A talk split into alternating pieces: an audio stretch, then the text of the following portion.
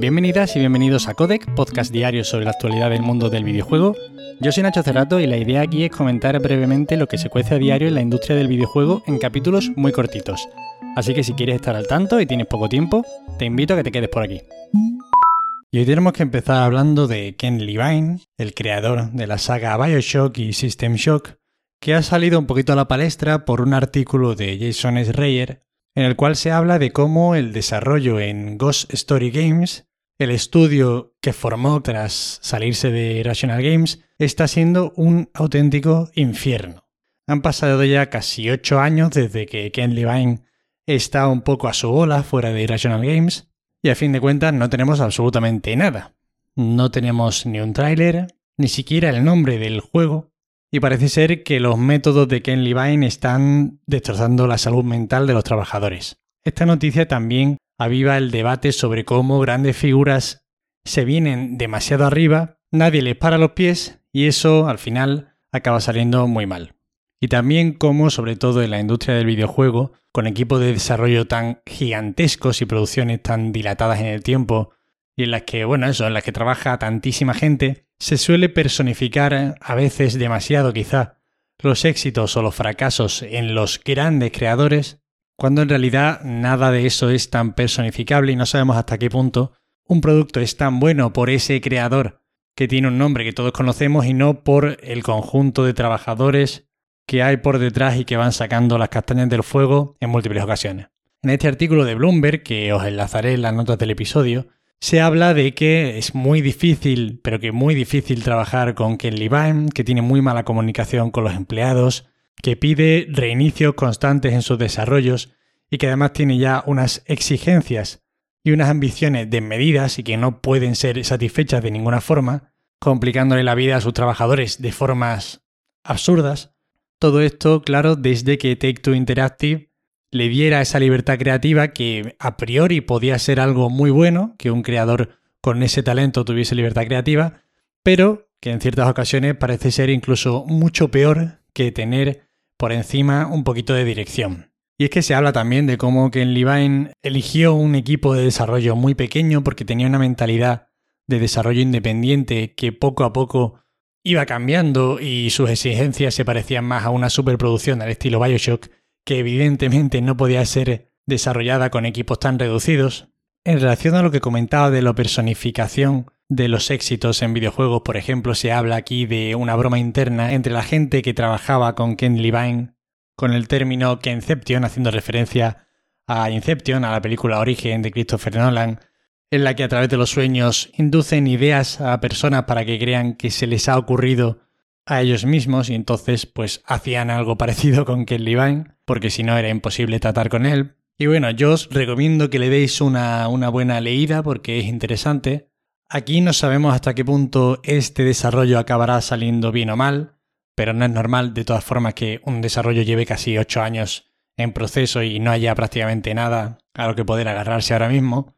Pero bueno, también tenemos el ejemplo de desarrollos que no pueden salir mejor, como puede ser el caso de The Last of Us Parte 2, más que desarrollo de juego que sale bien, ¿no? Porque a lo que quiero referirme es que el desarrollo de The Last of Us pues fue otro infierno. Y Neil Druckmann es otro de esos creadores con una enorme fama, buena por sus productos y muy mala por lo que supone trabajar en uno de sus estudios. Es lo triste de todo esto, que los ejemplos que surgen de este tipo de noticias no siempre suelen salir mal, sino que es que encima cuando salen muy bien los juegos, puede que detrás de todo esto también haya un desarrollo que se ha cargado y se ha llevado por delante a muchísimas personas. Pero bueno, seguiremos atentos por si Take Two hace algún tipo de declaración respecto al artículo. Por ahora no se ha pronunciado. Y me alegro por los trabajadores del próximo Bioshock que siguen en Irrational Games y ya separados de Ken Levine, porque probablemente estarán trabajando bajo unas condiciones no tan chungas como las que tenían cuando trabajaban para este señor. Y ahora seguimos hablando de grandes creadores y es que Kojima quiere desdibujar las líneas que separan los distintos medios en uno de sus próximos proyectos, porque está trabajando en dos. Así lo afirmaba en una entrevista para Famitsu, y es que ya ha pasado un poco más de un mes, creo que fue en noviembre, cuando Kojima Production anunció la apertura de un nuevo estudio en Los Ángeles dedicado al cine, la televisión y la música. Aunque nadie me ha pedido mi opinión, yo diría que ya prácticamente todos los juegos de Kojima desdibujan un poco las líneas entre un videojuego y una película, básicamente por la cantidad de metraje que introduce en sus juegos. Así que no sé hasta qué punto estas declaraciones tienen algo de humo o de grandilocuencia, pero bueno, de todas formas, siempre hay que estar atento a lo que haga el bueno de Hideo Kojima. Aún así, este otro proyecto grande del que habla, a mí es el que más me interesa, la verdad. Y es que en esta entrevista para Famitsu separa dos proyectos, uno que lo califica como de grande y otro como algo nuevo y desafiante, que entiendo que este último se refiere a este título en el que va a desafiar y a desdibujar líneas. El otro grande, ¿qué podría ser? Eso es lo que a mí me gustaría saber. Hay quien cree que se trata del Silent Hill, lo cual significaría que habría por ahí algún tipo de reconciliación, aunque sea simplemente por ganar dinero, entre Kojima Production y Konami, quizá mediando entre estos dos PlayStation y Sony, pero en realidad pues no se sabe absolutamente nada. Estaremos atentos. El creador de Drive Club anunciará su próximo título en 2021. Paul Raschinski, que está trabajando actualmente en Avalanche Studio, los responsables de los Just Cause, Mad Max o el futuro Contraband, del que ya tenemos tráiler, ha afirmado en Twitter que su siguiente juego no va a ser de conducción y que llevan trabajando en él desde 2021. Me alegro, la verdad. Yo no sé si alguno probó el Drive Club en su momento cuando salió para Play 4, pero era un juego que gráficamente imponía y mucho. Y anteriormente también hicieron los de Motor Storm cuando trabajaba en Evolution Studios y bueno, en definitiva son juegos que han estado bastante bien. Yo tengo confianza. No tengo tanta confianza quizá en Avalanche, aunque bueno, es verdad que han hecho cosas buenas, el Mad Max estaba bien, pero ostras, se han pegado una buena cantidad de Just Cause tirando por lo fácil y por lo regulero, y me gustaría ver ahí un pequeño salto en ambición y en resultados. En cualquier caso, no deberíamos tardar mucho en saber de qué se trata este próximo título. Otros que van a realizar un anuncio importante, pero además mucho más cerca, son los de CyberConnect 2, que parece ser que en febrero, según su presidente y director ejecutivo Hiroshi Matsuyama, van a realizar un anuncio súper, súper, súper importante. La traducción que proporciona Gematsu sobre esta entrevista habla de que será algo que sacudirá el mundo, y cito textualmente. Por ahora no tenemos más detalles. Los de CyberConnect son los que trabajan con muchas licencias de anime, Recientemente han sacado el Kimetsu no Yaiba, Dragon Ball Z Kakarot, Naruto Shippuden, todos juegos que han salido bastante bien y correctos, algunos incluso muy bien como los Naruto. Así que bueno, en principio yo creo que aquí evidentemente se refiere a que sacarán algún juego de una licencia con mucho tirón.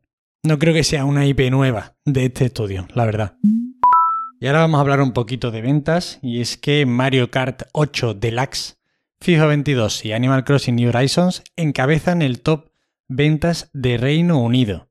Es curioso aquí, ¿no? Porque tenemos un juego que ha salido hace unos 8 años, un juego de absoluta actualidad y que dentro de un año dejará de venderse, y un juego que salió pues, cuando empezó la pandemia y que parece ser que está envejeciendo bastante bien y con los DLCs está atrayendo a gente. Evidentemente aquí el top nos habla de que de Nintendo Switch hay mucho stock, que se siguen vendiendo nuevas consolas y que se siguen comprando estos juegos con esas nuevas consolas. Por ejemplo, en el top entero, los 10 primeros juegos más vendidos, claramente dominan la Nintendo Switch. Y sube un puesto el Miles Morales de PlayStation 5, juego que sube pues simplemente cuando hay stock de nuevas consolas, ya que es un título que se vende pues con la Play 5 normalmente. Y aquí acabaría el análisis del top de ventas de Reino Unido, ya os digo. Mucha, mucha, pero que mucha Nintendo Switch.